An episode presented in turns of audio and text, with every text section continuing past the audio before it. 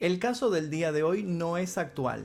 Sucedió hace más de 100 años. Rara vez tocamos en este canal casos tan antiguos, pero este en particular lo merecía por lo retorcido del asunto. La historia de esta asesina está plagada de giros imposibles de creer, detalles de lo más extraños y tragedias que parecen escritas por William Shakespeare. Conozcamos la historia de Jean Weber, la ogresa de Gute Pero antes de comenzar les quiero hacer una recomendación y es sobre el navegador Brave. Brave es un navegador de internet hasta tres veces más rápido y eficiente que los habituales. Se los recomiendo especialmente a los que miran estos videos desde sus celulares o sus tablets porque les va a resultar muy útil. Además de eso, si lo usan con regularidad les va a dar la posibilidad de generar bats Bats es una criptomoneda que luego van a poder recoger. Brave principalmente bloquea todos los anuncios. Sí, para ustedes que se quejan de la cantidad de anuncios que hay en mis videos, bueno, con esto van a poder bloquear todo. Como pueden ver yo me lo bajé en mi celular y lo estoy usando con mucha regularidad y la verdad me parece una maravilla, así que les dejo el link directo para que se lo bajen aquí debajo. Y les recuerdo que si se lo bajan desde el comentario fijo desde la caja de descripción me van a estar ayudando muchísimo con la desmonetización de este canal. Jean Weber nació en 1874 en Keritri, un pequeño pueblo de pescadores en el norte de Francia. No se supo mucho de los primeros años de su vida, sino hasta los 14 años, cuando se escapó de su casa, con rumbo a París para encontrar un mejor porvenir.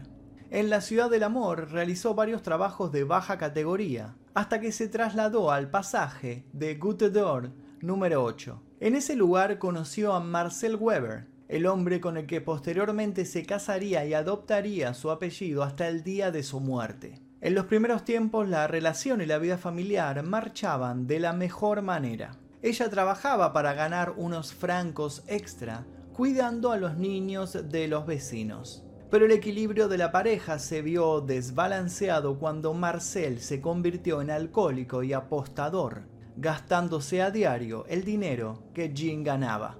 Sin embargo, ella lo perdonó, siguieron juntos y tuvieron tres adorables niños. La primera desgracia para la familia Weber transcurrió en el año 1905, cuando dos de sus hijos fallecieron de forma precipitada, sin tener signos de enfermedad alguna. Solo quedó con vida el hijo más pequeño, Marcel, de 7 años. Ella incapaz de sobreponerse a la gran pérdida, cayó en el alcoholismo. En las calles de Goutte d'Or o el barrio de Gota de Oro, los vecinos en parte la entendían. Su derrumbe emocional y las borracheras eran sin duda producto de su tristeza. El 2 de marzo de 1905, una cuñada de Jean le pidió el favor de que cuidara a Georgette, su hija de 18 meses mientras iba a hacer unos mandados hasta una tintorería cercana. A los pocos minutos una vecina entró desesperada a la tintorería para avisar que la pequeña Georgette no se encontraba en buen estado de salud. La cuñada dejó todo lo que estaba haciendo y acudió inmediatamente a su casa. Ahí Jean le comentó que la niña había comenzado a mostrarse sofocada súbitamente. De un momento a otro, se le había complicado respirar poniéndose su cara completamente azul. La madre la cargó y la pegó a su pecho hasta que la pequeña se mejoró y volvió a respirar normalmente. Viendo esto, la mujer volvió a la tintorería, pero cuando regresó a buscarla, halló a su hija definitivamente muerta. En la garganta podían verse unas marcas de color azulado. Uno de los médicos cercanos se apersonó en la casa y declaró que la muerte había sido a causa de convulsiones. Nueve días más tarde, la misma cuñada volvió a dejar al cuidado de Jean a otra de sus hijas. Esta vez fue Suzanne, una niña de dos años. Los padres de la pequeña necesitaban terminar con los papeles y las formalidades del fallecimiento de Georgette, como si fuera un chiste de mal gusto o un golpe errado de la suerte. Cuando volvieron a recoger a la niña, la encontraron agonizando. En ese momento fue cuando presenciaron cómo su hija moría, al igual que la anterior, de unas extrañas convulsiones. Una parte de la familia pensaba que Jean no cuidaba de la manera correcta a sus sobrinos, pero otra, desde la oscuridad de la duda, ponía en juego a la dueña de casa. El 25 del mismo mes, los padres de las difuntas Georgette y Suzanne volvieron a dejar a otra de sus hijas, Germaine, de 7 meses de edad, con Jean. Como era de esperarse, la muerte cuidó de esa niña. Los vecinos que vivían cerca de la casa de los Weber escucharon un grito extraño, sonaba como un niño ahogándose. Teniendo en cuenta las dos muertes anteriores, no tardaron en salir corriendo a ver qué sucedía, y se encontraron a la pequeña luchando por aferrarse a la vida. Tenía marcas a ambos lados de su cuello. A los pocos minutos, la niña murió. El médico atribuyó la defunción a la difteria, una enfermedad infecciosa que afecta a las vías respiratorias. Nadie siquiera sospechó de la posible intervención de Jean en las muertes y ella siguió ejerciendo como niñera. Tres días más tarde, exactamente el día del funeral de Germaine, falleció el último hijo de Jean, Marcel, con los mismos síntomas y las mismas marcas. Increíblemente, nadie sospechó tampoco de la madre.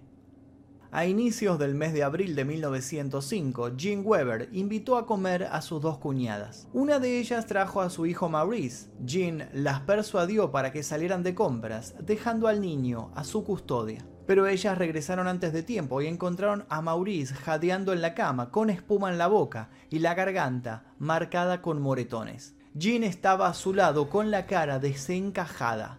La locura se podía ver en sus ojos llamaron a las autoridades e inmediatamente presentaron cargos. Al año siguiente se abrió el juicio contra Jean Weber. El 29 de enero de 1906 la fiscalía alegó ocho asesinatos, incluidos los tres hijos de Weber y otros dos, Lucia Leandre y Marcel Poyatos, que habían muerto mientras estaban bajo su guarda trabajando como niñera. Se citó también que Weber había matado a su hijo en marzo para eliminar las sospechas, pero todo iba a tomar otro curso gracias al abogado Henry Robert, quien la estaba defendiendo de manera brillante. Los miembros del jurado eran reacios a creer lo peor de una madre en duelo. Fue así como increíblemente la absolvieron de todos los cargos el 6 de febrero. Jane Weber volvió a su casa para encontrar que su esposo la había abandonado convencido de su culpabilidad y los vecinos le cerraron las puertas. 15 meses después del juicio, desapareció. Se cree que durante ese tiempo se dedicó a la prostitución para poder sobrevivir. El 16 de abril de 1907, sin poder aguantarse, cometió otro crimen. Había conocido un nuevo amante llamado A.M. Babousset que vivía en Villedieu. Ese día, Auguste, el hijo de su pareja, murió a causa de extrañas convulsiones. El médico de la localidad vecina revisó el cuerpo del niño y concluyó que había sido estrangulado. Esto desató la ira de la población y entonces removieron el pasado oscuro de Jean Weber. Las autoridades parisinas pidieron una segunda autopsia. Se volvió a examinar el cadáver de Auguste y allí indagaron si éste realmente había muerto estrangulado. Sin embargo, el doctor Toynot prestó de nuevo declaración como testigo de la defensa, afirmando que el niño había muerto a causa de fiebres intermitentes. Jean Weber fue absuelta por segunda vez. Este dictamen la libró una vez más de la cárcel y de la pena de muerte. La opinión pública estaba a su favor y fue conducida a París, pero allí no iba a poder seguir evitando la verdadera justicia. Un experto de profesionales observó que Jean Weber sufría de brotes psicóticos. El doctor Georges Bonjour presidente de la Sociedad Protectora de los Niños, dio una última oportunidad a la niñera y le ofreció un puesto como enfermera en el orfanato de Orgeville. Al poco tiempo, una de las enfermeras vio con sus propios ojos cómo Jean intentaba estrangular a un niño que luchaba en la cama intentando defenderse. Esta mujer intervino y la víctima pudo reponerse favorablemente. El doctor, avergonzado por el suceso y con culpa de su decisión anterior, optó por despedirla sin denunciar el hecho. Weber regresó a París y confesó ante el jefe de seguridad, Hamart, haber asesinado a sus sobrinos. Este decidió que se trataba de una persona con deficiencia mental y ordenó su reclusión en un asilo en Nanterre, de donde Jean escapó tiempo después. Se instaló primero en casa de un hombre llamado Jolly, que vivía en las cercanías de Toul, pero él se cansó y la echó. Jean vivió desde entonces de la prostitución entre los miles de ferroviarios de aquella ciudad. Finalmente, junto con un hombre llamado Bouchery, entró al servicio del matrimonio Poirot, propietario de una posada que tenía dos hijos. Un día Jean pidió a Madame Poirot que le dejase a uno de sus pequeños dormir en su misma cama, porque se sentía mal por los recuerdos de su marido que solía beber demasiado y maltratarla. Al verla tan mal, los Poirot accedieron a su pedido. A las 10 de la noche oyeron ruidos extraños que parecían provenir de la habitación de Jean. La señora Poirot llamó incansablemente a la puerta sin tener respuesta. Tuvo que forzar la cerradura y al lograr entrar en el dormitorio se encontró con Jean en un terrible estado de excitación, otra vez con la cara desencajada. La cama estaba cubierta de sangre. El niño había muerto. Esta vez incapaz de refrenar su violencia, había llevado a cabo su crimen abiertamente y sin intentar encubrirlo. Madame Poirot la sujetó con todas las fuerzas que pudo hasta que llegó la policía. Allí fue identificada como Jean Weber y todos sus anteriores crímenes la alcanzaron. Fue declarada culpable de asesinar al menos a 10 niños. Por su estado mental, no fue ingresada en una prisión, sino en el sanatorio mental de Mareville, en Nueva Caledonia. Diez años más tarde, el 5 de julio de 1918, Jean Weber se suicidó de la mejor forma que sabía, estrangulándose a sí misma. Y hasta aquí la historia del día de hoy, el caso de Jean Weber, un caso que como les dije, si bien es antiguo y generalmente a los casos antiguos no les va muy bien en este canal, cuando lo leí me impactó muchísimo, más que nada al enterarme cómo se iba librando de todos los cargos y cómo seguía cometiendo crimen tras crimen.